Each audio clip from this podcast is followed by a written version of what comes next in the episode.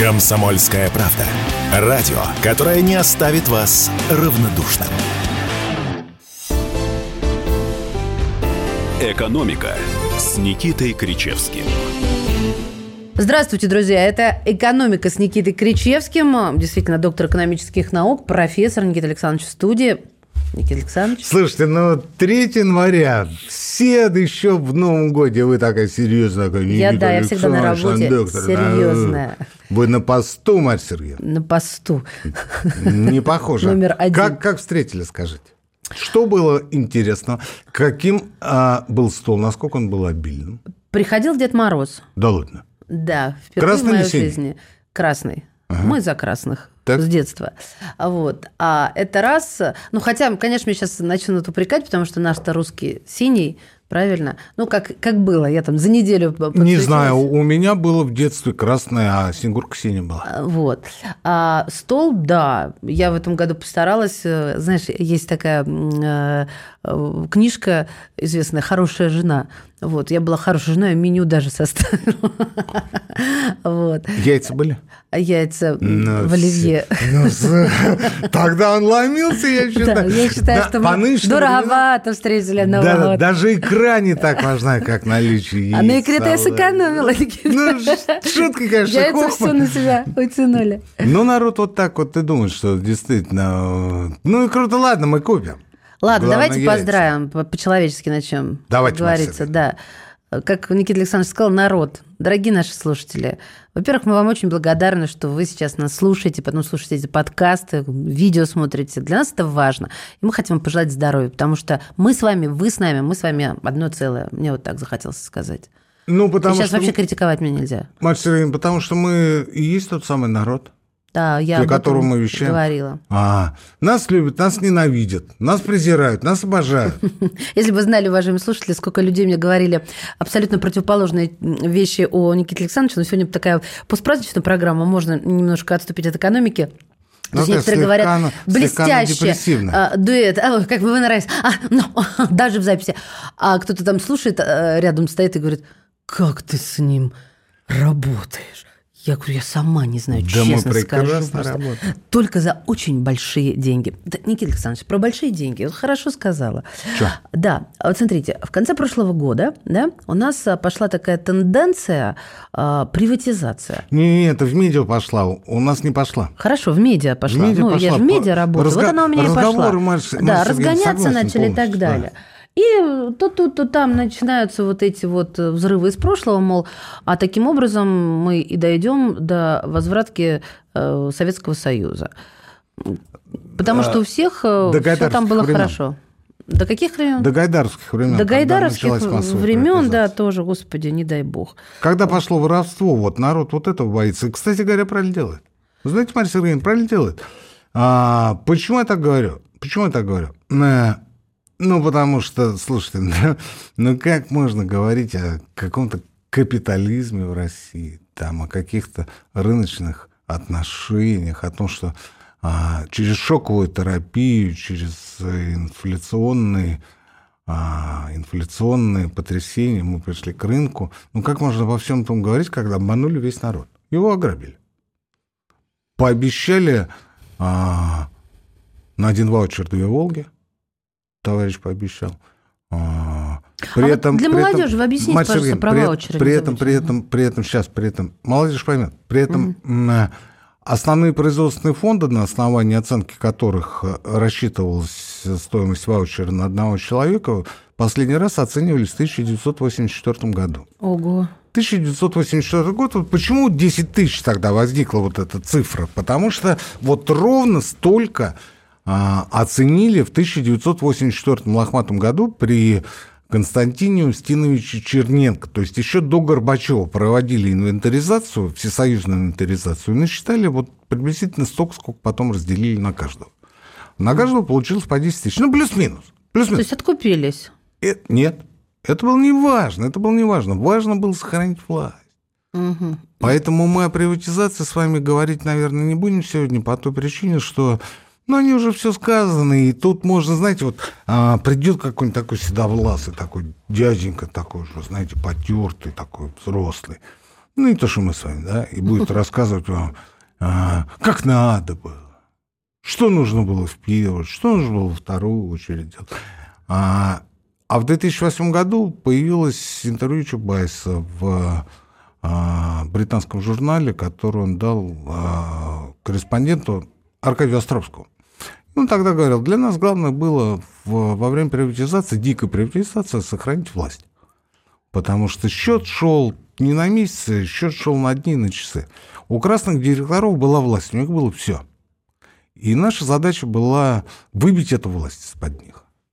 И мы знали, что в тех условиях не было ни государства, ни власти, ни институтов, ничего не было. Задача была в другом. Задача была сохранить власть. И мы эту задачу достигли. А вот каким образом мы это сделали? Ну, какая нам сейчас разница, сказал господин Чубайс победитель. Ага. Было вот так. Честно говоря, э, я когда слушаю э, любое практически изречение Чубайса, э, ну вот без ложной скромности, без лишнего пафоса у меня волосы шевелятся. Знаете почему? я всегда знала, что наглость – это второе счастье, но до сих пор не могу понять вместе с этим, как он до сих пор еще здоров. Не, не хочу говорить слово «жив». Пока а, у действующей в России власти нет к нему вопросов, он будет жить. Он будет жить, и как только вопрос появится, я уверен, что дни его будут сочтены э, так быстро, что мы с вами даже, а, что называется, очнется или там а, глазами моргнуть не успеем. ну, как-то так вот. Слушайте, но не надо быть кровожадными 3 января. Я согласна с этим, Маш, нельзя. Ну, возьмите себя в руки. Ну, я... люди, люди сидят, слушают ну, программу, они я настроены на праздник. отделаться. Ну, давайте, вы не будете меня критиковать 3 января. А вы не будете меня перебивать, Марья Сергеевна. Я понимаю, что у вас еще э, Новый год в голове говорите, не выветрился. Это я понял. А как эта штука называется, я забыла? Че, кто? А, похмелье. О, я слово забыла. Есть такая, есть такая теория. Так вот, смотрите, вообще на самом деле а, история приватизации началась, конечно, не в каком 92 году, она началась в году, это так, в 86-м, 87-м, а если быть уж совсем точным, то в 85-м. Почему я это говорю? Дело не в том, что Горбачев пришел к власти, его выбрали там или еще кто-то что-то там а, подшаманил, подсуропил. Там разные а, персонажи, старшие зрители, слушатели поймут и вспомнят Андрея Андреевича Громыка и других э, статусных людей, которые поставили на Горбачева в схватке с а, Виктором Васильевичем Гришиным, господином Романовым из Питера, вот с такими людьми. А, там же был, кстати говоря, в команде Горбачева господин Шеварднадзе, который потом стал министром иностранных дел. То есть была очень жесткая схватка, по итогам которой выиграл клан Горбачева. Я бы назвал его кланом Громыка.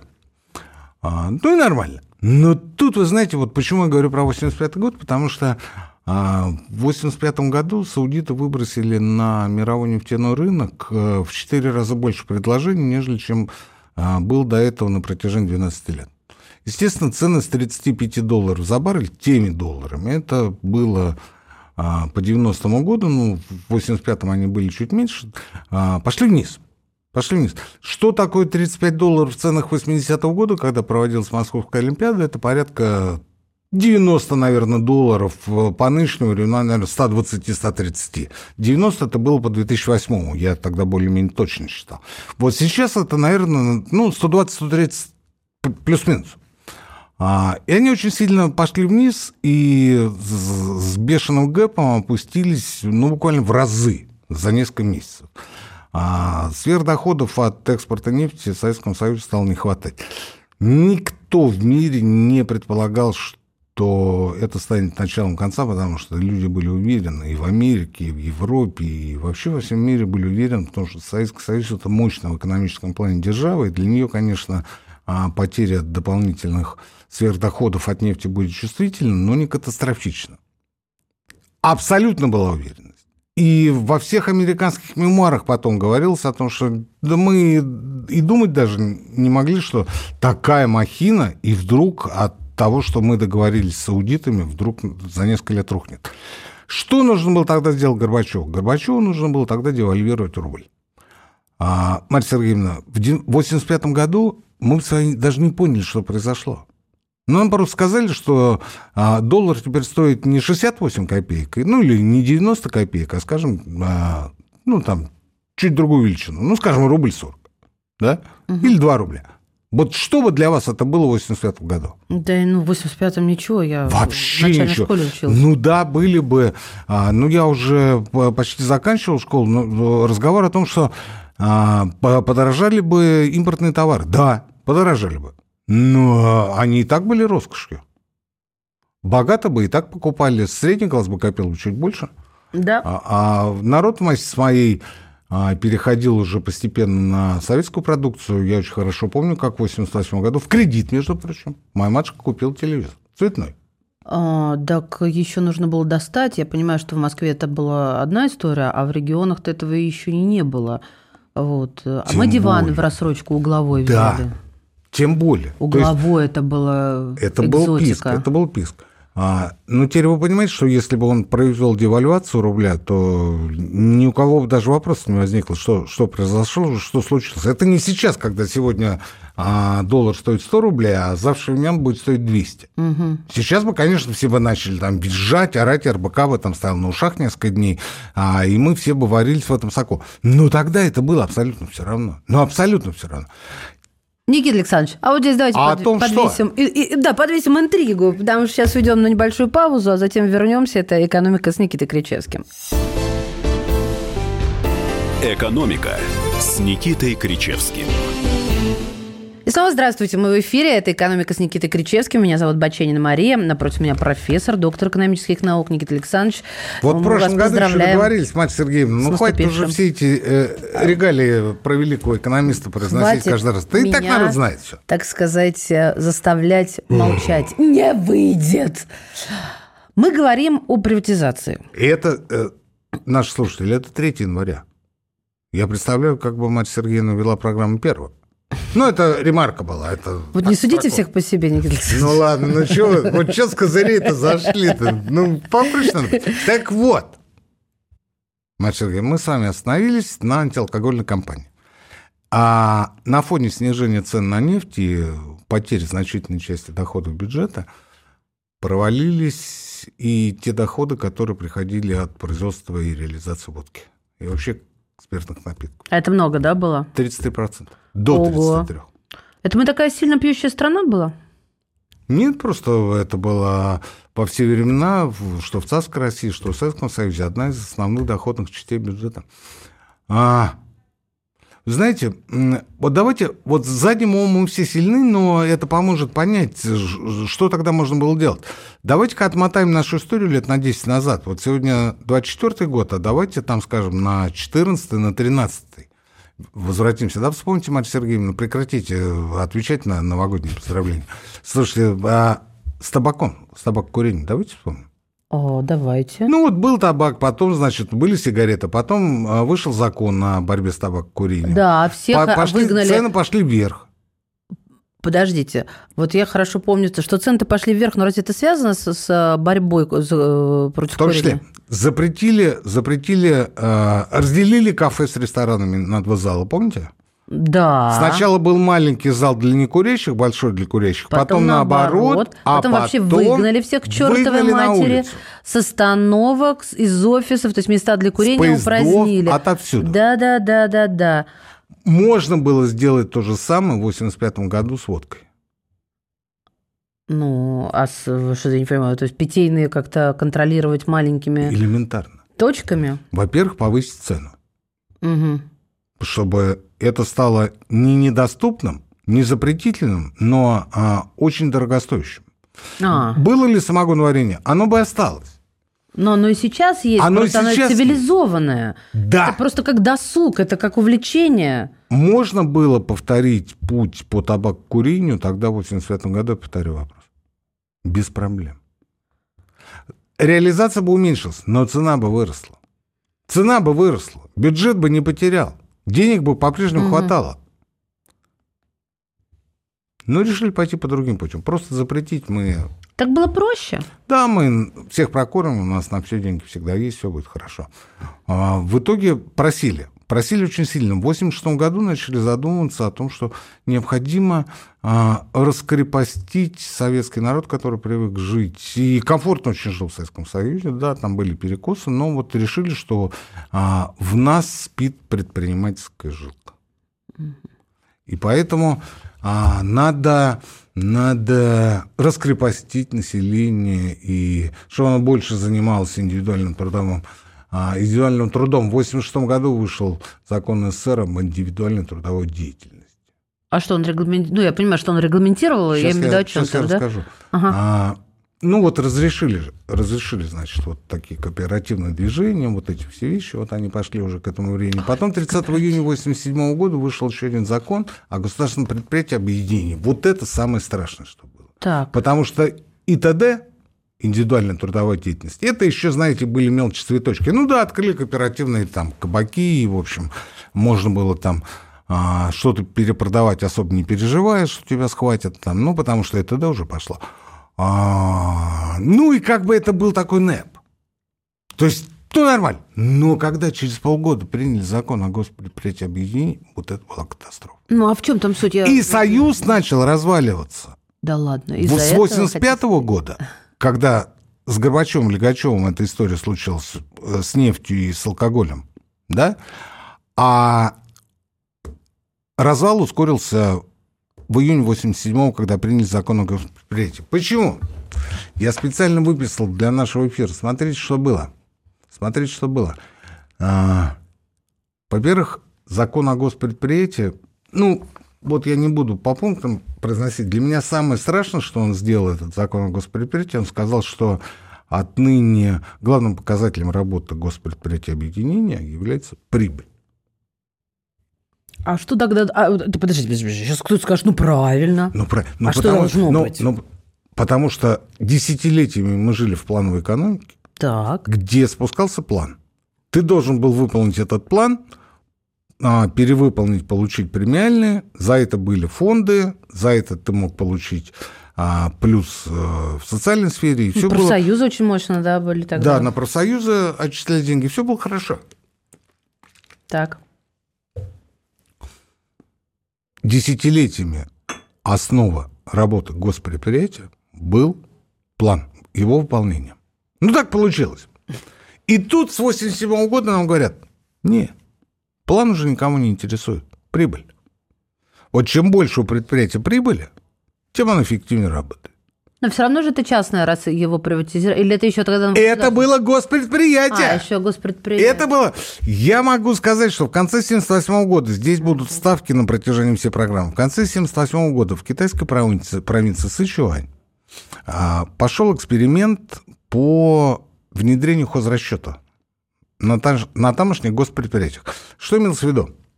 А, нескольким предприятиям в Сычуане разрешили а, сверхплановую продукцию реализовывать по свободным ценам. Мгм. То есть ты выполняешь план, вот тебе спустили, там, как скажем, ночная 100 смена, болванок, 100 пожалуйста. болванок, да? Да-да-да-да. Ты вып- А вот 101 болванку ты Продавай можешь сколько хочешь, вот кому выйти хочешь. на рынок, Мгм. продай деньги, можешь раздать, можешь купить запчасти, комплектующие для новой болванки. И в следующем квартале или полугодии сделать две. Капитализация прям. э, Натур Хозрасчет. Хозрасчет. Вот ровно то же самое. В 1953 году предлагал председатель Совета министров Георгий Маленков, но только для российского, советского, простите, сельского хозяйства. Выполняете план, все, что сверхплана, можете в магазине, на рынке раздать людям, делайте все, что угодно. Это было за, за 25 лет до того, как китайцы начали это внедрять. Это был опробированный путь. Китайцы а, возьму на себя уверенность утверждать, слямзили свои китайские реформы на, началь- шутка, да? на начальном Китайцы этапе. слямзили. Это правда. Да это просто ну, смешно. С Конечно, они 53 всегда так года, делали. с 53 Да. года, с выступления господина Маленкова на том пленуме ЦК КПСС, который был посвящен сельскому хозяйству. Там была программа Маленкова. С программой Маленкова выступал не Маленков, а Хрущев. Ну, потому что вроде как он ответственный у нас был за аграрный сектор, поэтому а, он выступил, и, естественно, все лавры пошли в его сторону. Он же тогда предложил в 53 году, в сентябре, а, начать целинную эпопею, которая в итоге привела к катастрофе. И для, для России, для Казахстана, и для а, всех территорий, где проводились эти целинные мероприятия. Почему? Потому что первые годы урожайность была потрясающая. А потом, поскольку не было ни аграрных мероприятий, ни мелиорации, ничего, пошли пыльные бури, бури пошли а, а, прочие плохие явления, связанные с тем, То что... есть они, а, вы имеете в виду, что они не проводили аграрных а, мероприятий, Для они того, не держали землю там отдыхать, Для того, чтобы, под для паром? того, чтобы распахивать целинные земли, нужно было в первую очередь посмотреть, что это за земля. Так. А оказалось, что плодородный слой там очень маленький.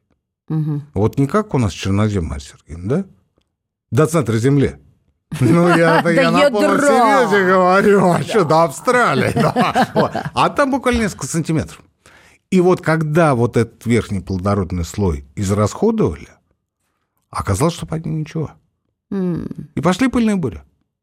Хотя первый год урожайность была там миллиардами. Миллиардами пудов, все гордились, все это было потрясающе. Туда ехали студенты, э, Поднимать молодые целину. да, работяги и прочее.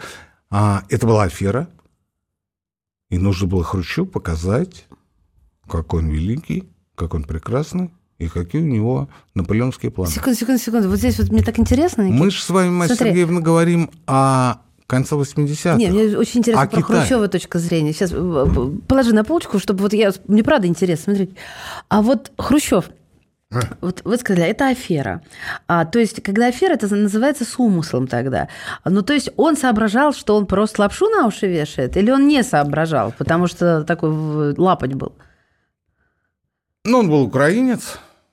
Так, сейчас вот это прозвучало И- как угроза. Нет, никак угроза. Это характеризует менталитет человека. А, он был неглубокий человек, и для него важны были... э, Да не то, что важны были, а на первом и втором и последнем месте стояли а, личные плюсы, личные выгоды от э, абсолютно любой кампании, которую он проводил, ну, потому что он же глава государства, ему важно было перебить наследие Сталина, потому что там вариантов не было его перебить, его до сих пор нет. Никита Александрович, перебью вас. А, Немного сейчас а, передохнем и продолжим. Мне очень интересно, уверена, что слушателям тоже. Это «Экономика» с Никитой Кричевским. Не переключайтесь. Сегодня у нас постпраздничная программа. Такой достаточно глубокий, на мой взгляд, и от этого еще более интересный экскурс в историю благодаря знаниям профессора. Западные платформы продолжают атаковать радио «Комсомольская правда». YouTube удалил канал нашей станции. И вот теперь новый вывод. App Store убрал приложение «Радио КП» со своей площадки. Но обладателям айфонов не стоит расстраиваться. Вы всегда можете включить радио «Комсомольская правда» в плеере на нашем сайте radiokp.ru. Ну а для андроидов ничего не изменилось. Приложение «Радио КП» доступно в Google Play. Слушайте радио «Комсомольская правда». Никаких фейков, только проверенная информация. «Экономика» с Никитой Кричевским. Мы снова в эфире. Здравствуйте. «Экономика» с Никитой Кричевским, собственно, персона Никита Александрович и я, Мария Баченина, у микрофонов. С Новым годом вас! Дату, дату скажите. Скажите, что вы с похмелья, Марья Сергеевна. А, Никита Александрович с похмелья 3 числа. А Марья Сергеевна как огурец. Уж полночь минула, а я как огурец. Мне кажется, я заговорила с трофами Все-таки. Марья Сергеевна, вечер новогодний у вас удался. Вот.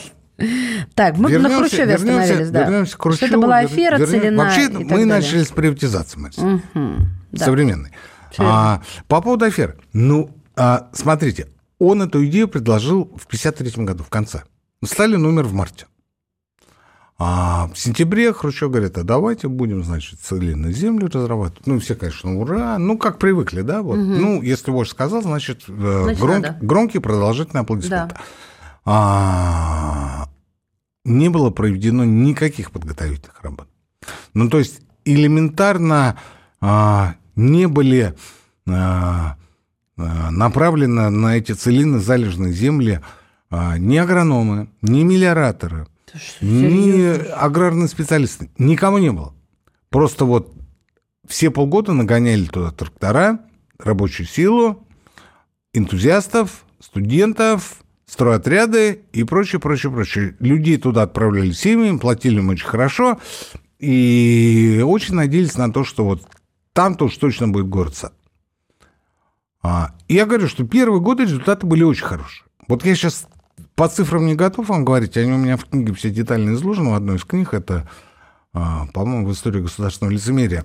А разговор не о книге, а о том, что потом начались э, вот э, те неприятности, о которых я говорил выше. Ну, урожайность упала, а до трети урожай, который удавалось собирать, теряли э, в течение послед... последующего полугодия из-за того, что хранить было негде. Так много собрали? Нет. Просто строили дома, времянки, палатки, что угу. хотите. Машин тракторной станции, которые тогда еще были, Хрущев их пока не уничтожил. А, Все это было. А вот то, что касается средств хранения собранного урожая, а, об этом как-то не позаботились. До трети его потерялось. А, Какой кошмар. Так вот, а, Маленкова в 1957 году отправили туда, собственно, где а, вовсю развивалась целинная эпопея. Его отправили, а, по-моему, в город Экибастуз, Казахстан, точно не помню. Нет, не в, Экибас, не в Экибастуз, куда-то в другое место. Ну, в общем, в казахстанский небольшой городок э, э, директорствовать в тамошней э, теплоэлектростанции. Забыл, забыл город, старый уже стал. Значит, э, ну, тогда был этот э, заговор. Э, Хрущев, Маленков, значит, вот э, были Молотовы, примкнувшие к ним. Э, и вот Маленкова сослали. Так вот, вы знаете, э, его популярность в народе была настолько велика, что встречать его поезд вышел весь город. Весь. К вокзалу пришли все. И когда тамошние власти это поняли, они остановили поезд в степи, и Маленкова везли на машине по полю. Лишь бы а, не устроить на встрече овации. Вот, чтобы не составлял конкуренцию да. он. Но вот он а, с конца 30-х входил в пятерку самых могущественных людей государства. Да, Марья Сергеевна. Да. А, я пока говорю, вы посмотрите я в, еще как в раз 57 году, куда он уехал. Сейчас, да, чтобы да. не ошибиться, еще внимательно. Вот. Так а, давайте вернемся к концу 80-х. А, наши старшие слушатели наверняка помнят не только закон о госпредприятиях объединениях, но и а, другие законы, когда были, а, были приняты в 88-89 году. В 88 году был принят закон о кооперации в СССР. А в 89 году об аренде арендных отношениях. И, в общем, позже уже э, вышел закон о банках. А я почему о госпредприятии объединения начал говорить о том законе? Потому что там, а, помимо того, что вместо плана на первой а, месте по качеству работы предприятия вставала прибыль, ну, то есть, чем больше спекулируешь, тем больше у тебя прибыль получается. Ну, это же очевидная вещь. Инфляция у нас была фактически тогда вот там, ну сколько, ноль? Или три, или сколько, я не знаю. Ну, у нас банковская ставка тогда в Сбербанке составляла 3%. А, соответственно, инфляции у нас не было, у нас даже по ценнике а, на сковородках пробивали фиксированные. 8 копеек, помню, да. 80 копеек и все свободны. А, я помню свой шок, когда я видел яйцо по рубль 34, Марья Сергеевна. До этого были по 90 копеек, а по рубль 30. Но по рубль 10 еще были. Ну и тут рубль 34, ну ничего себе власть обнаглела. На 4 копейки больше. Э, соответственно, предприятия поняли, что они могут, здесь я процитирую, здесь я прочитаю, предприятие имеет право использовать на собственные нужды, реализовывать другим предприятиям, организациям и населению или обменивать продукцию при условии выполнения договорных обязательств, а также продукцию, от которой отказались потребители. Угу. То есть а отказались по документам от продукции, вы можете ее реализовывать. А продукция была создана из основных фондов, которые а, поступали централизованно за счет государственных ресурсов. А теперь смотрите, во что это выливалось. Берем олигарха, а, давайте так, не русской национальности, фамилии точнее, не русской фамилии, да? А, на чем поднялся этот олигарх после того, как э, вышел из мест не столь, не столь отдаленных? Он покупал а, гранула, Переговорите, пожалуйста, он покупал. гранула. Он покупал пластмассовые гранулы по фиксированным государственным ценам, загонял их на, соответственно, на предприятие, которое производило, среди прочего, пластиковые пакеты. И из гранул, которые стоили, ну, грубо говоря, там 5-10 копеек, получал пакеты, которые стоили по 3-5 рублей. Да, я помню, вы рассказывали это. Кстати, вы абсолютно правы, Экибастуз. Экибастуз, да? да. Ну вот, э, почитайте, там написано, что весь город выходил встречать, но поезд остановили в степи, чтобы не было демонстрации не было митинга. А, я об этом рассказывал, и это было сплошь и рядом. Вот такая ситуация пошла сплошь и рядом. Естественно, это было в интересах как самого олигарха с нерусской фамилией, так и руководителя предприятия. А как же? Все были очень довольны. Госфонды, а дальше коммерческая цена. Естественно, прибыль. Естественно, прибыль. А как же? Дальше. А, как вы понимаете, а, государственное регулирование цен тоже постепенно приказывало долг жить. Ну, потому что вот вчера... Ну, ну, держать такое невозможно, когда пакеты так, на пакетах ты можешь подняться. Так. Сегодня, сегодня уже другие деньги, вчера были одни, сегодня другие, завтра будут третьи. Это нормально. В тех условиях это было нормально. Что а, было дальше? Что было дальше?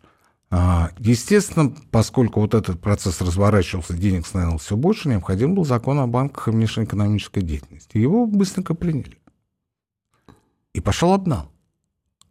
То есть, с одной стороны, заводились левые деньги, а с другой стороны, можно было завести нормальные деньги, по сути, государственные, и обналичить их. Получается, все банки это были прикрытия вот эти, отмы, отмы, отмыв денег, получается, все? В значительной степени создавались для этого. А, 91 год. Как эти банки назывались-то? Они еще так пафосно назывались. Как- Марья Сергеевна, 91 год. Да. А, еще жил Советский Союз. Мы с моим однокурсником обналичиваем деньги. Еще советской 100 рублевки с Лениным. А, процент тогда а, доходил до 40.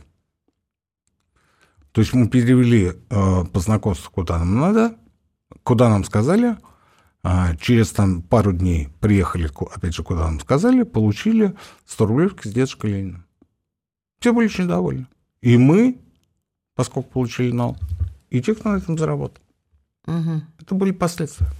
А вот мне интересно, подождите, я не очень уловила, как, какие деньги на какие вы меняли, что-то как-то у меня... Безналичные на наличные. А откуда у вас тогда были безналичные у студентов? У нас был небольшой бизнес по перепродаже Пакетов? государственной, государственной, а, кстати говоря, продукции. А что, а вот, вот- подождите, это вы Ну, потому что продавали- начали уже оставаться биржи, которые якобы а, торговали излишками из госпредприятий. И вот мы присосались к тому госпредприятию, к нескольким точнее, и получили от них часть их самых излишков. Благодаря а, Блату. родственным связям моего однокурсника. Блату, да.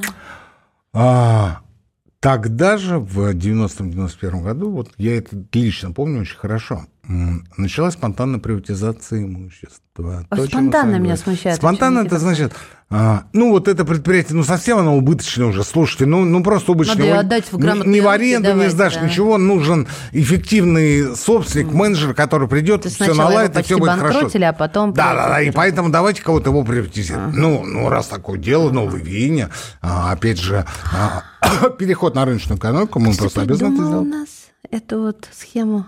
Мне интересно, что писал позднее о тех временах господин Гайдар. Коротко можем, да?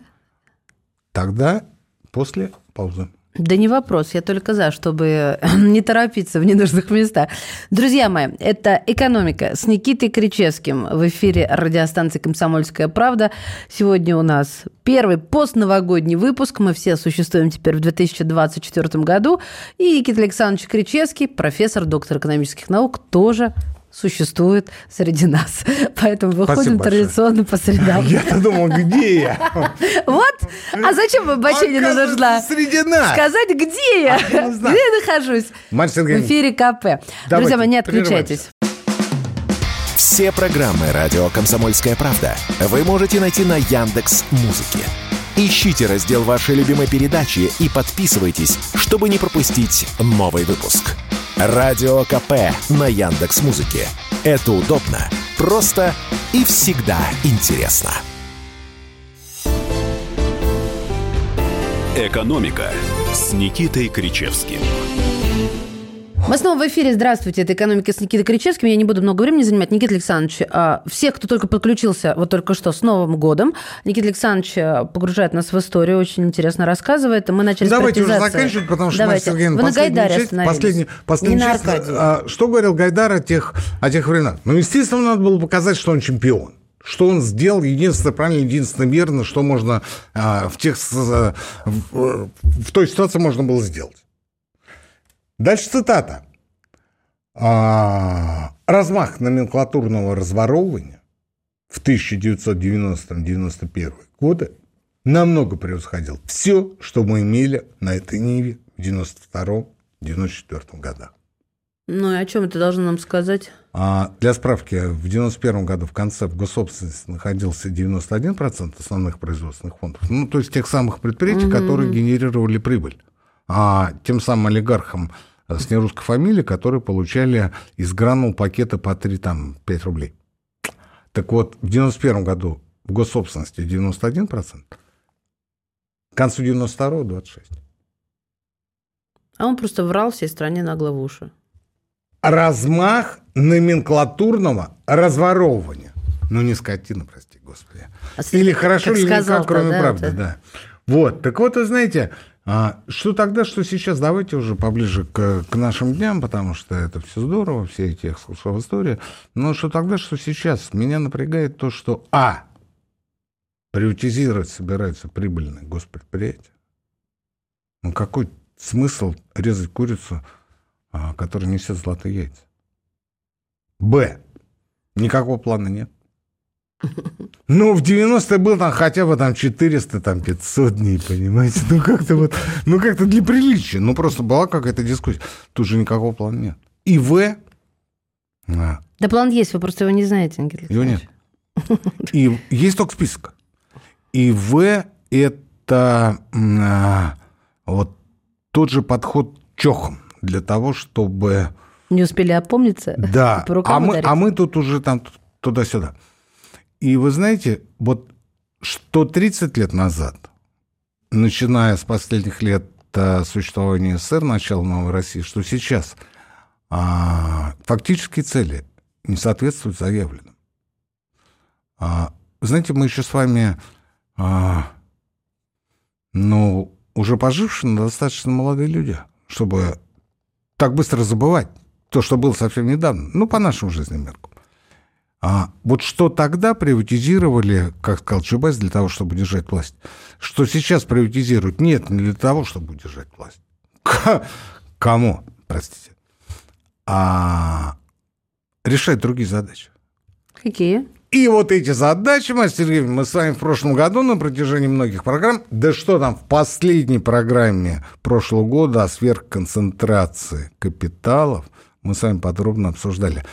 И это происходит для того, чтобы разместить хотя бы часть денег, которые в этом году дополнительно скопились у богатейших людей Российской Федерации. Я весь прошлый год говорил о том, что не по моим данным, по данным АСВ, это госструктура, а, нескольким десяткам тысячам вкладчиков, обладающих крупнейшими вкладами от 20 миллионов рублей и выше, принадлежал четверть всех вкладов в банковской системе страны. Эта цифра была стабильной. Если говорить не о 20 миллионах, а от 5 миллионов, то это было 36%. Но поразительно вот что. Если в начале года эта цифра была на круг, объем, общая масса, сумма, называйте как хотите, чуть больше 9 триллионов рублей, то наконец прошлого года это было 12.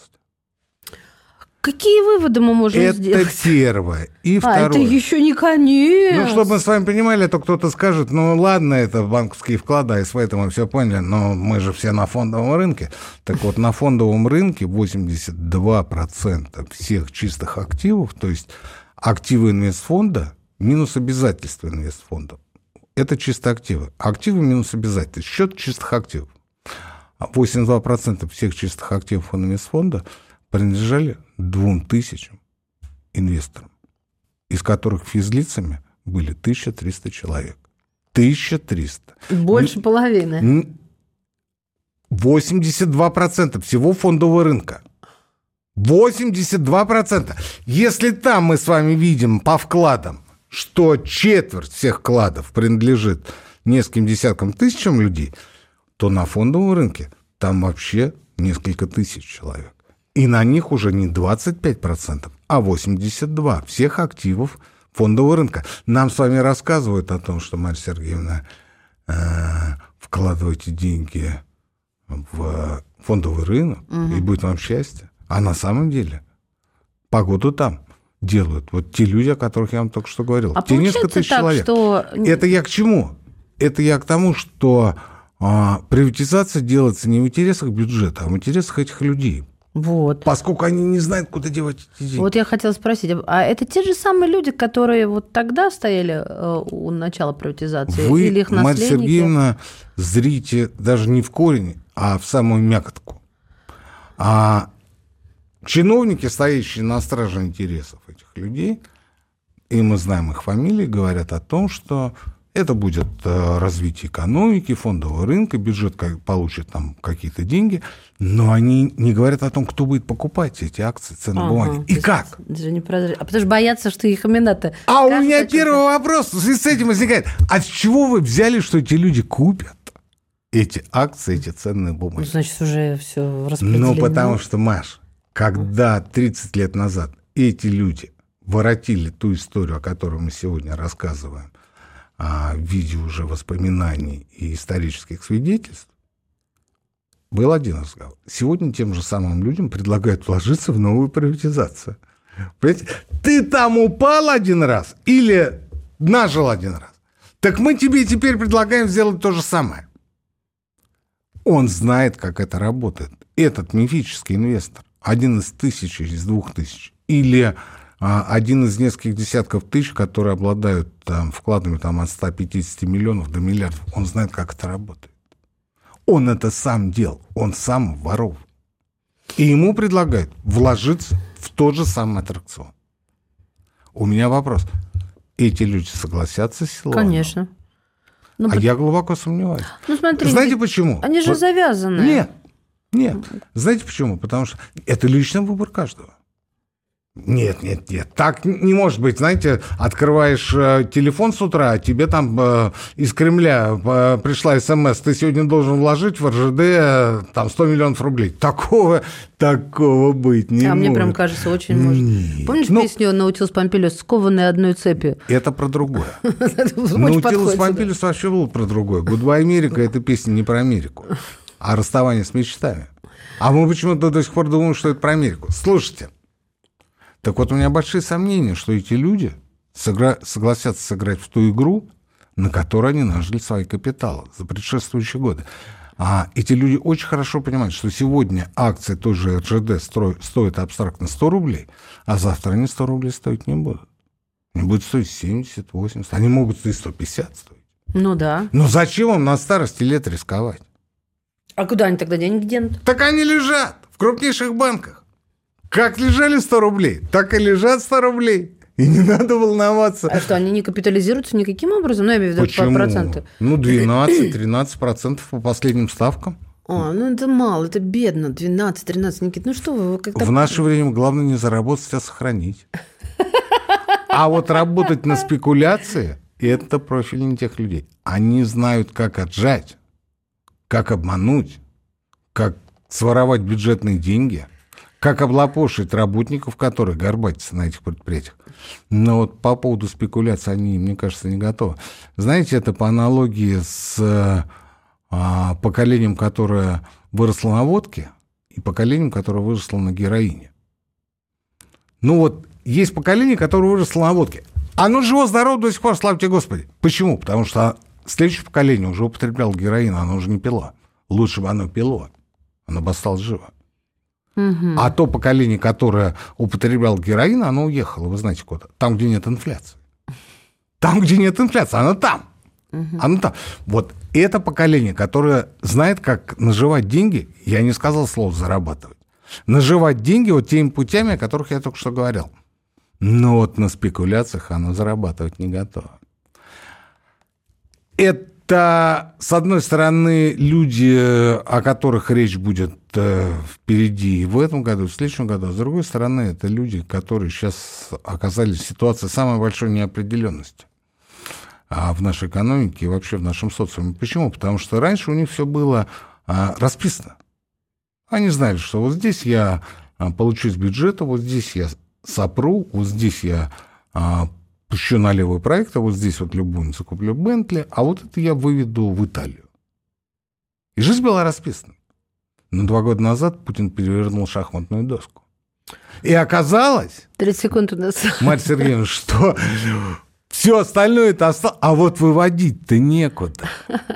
И сегодня приходит правительство и говорит, а давай мы сыграем в ту игру, которую ты сам 30 лет назад придумал. Дорогие мои, как показывает жизнь, менталитет в нашей стране, в нашем народе, не за 30 лет, не за 50, не за 100, не меняется. Не меняется. Детали, конечно, да, но в общем и целом нет. Поэтому, еще раз, наступившим, ведите себя прилично, выздоравливайте, и помните, что Новый год – это не только повод для застолья, ну и, например, для визитов к родителям, прогулок с детьми, да и вообще к самосовершенствованию. Я бы не побоялся этого слова.